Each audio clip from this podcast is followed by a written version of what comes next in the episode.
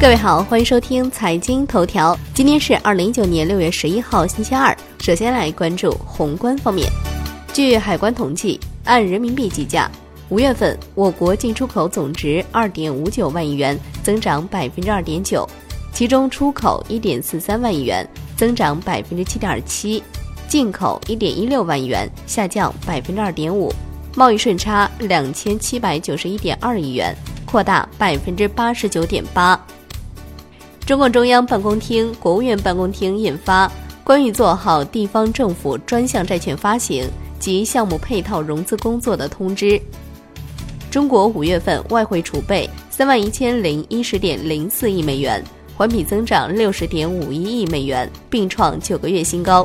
中国五月份黄金储备六千一百六十一万盎司，环比增长五十一万盎司，为连续六个月增持。央行开展三百亿元七天期逆回购操作，中标利率百分之二点五五。周一有八百亿元逆回购到期，净回笼五百亿元。当天 SHIBO 全线走高。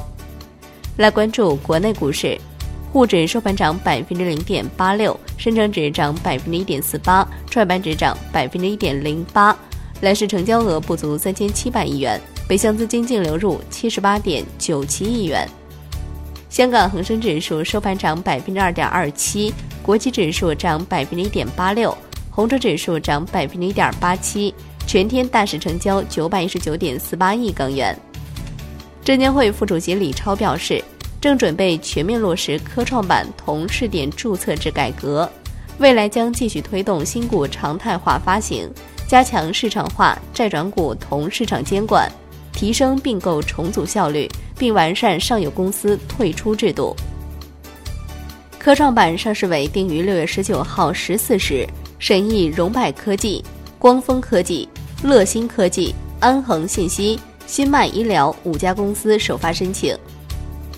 科创板首家采用第五套标准的企业现身，创新药研发企业泽景制药上市申请获上交所受理，公司拟募集资金二十三点八四亿元。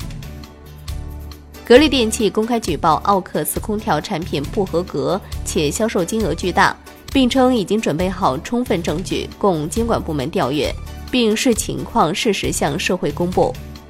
对此，奥克斯回应：空调销售旺季来临之际，格力采用诋毁手段，属于明显的不正当竞争行为。对于格力的不实举报，公司已经向公安机关报案，并且向司法机关提起诉讼。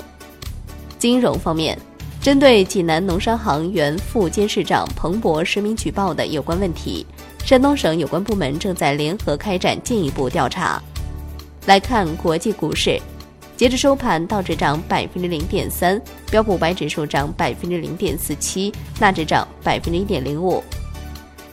欧洲三大股指普遍上涨。商品方面，COMEX 黄金期货收跌百分之一点零六，COMEX 白银期货收跌百分之二点三。Newmax 原油期货收跌百分之一点零六，伦敦基本金属多数收涨，LME 七锡收跌。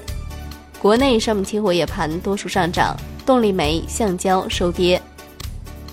上交所将黄金 ETF 现货合约下午申赎时间由原来的十三点三十分至十五点调整为十三点至十五点。债券方面，十年期主力合约跌百分之零点零九。五年期主力合约跌百分之零点零五，两年期主力合约涨百分之零点零一。最后来关注外汇方面，在人民币对美元十六点三十分收盘价报六点九三三二，人民币对美元中间价调升二十个基点，报六点八九二五，结束两连贬。好的，以上就是今天财经头条的全部内容，感谢您的收听，明天同一时间再见喽。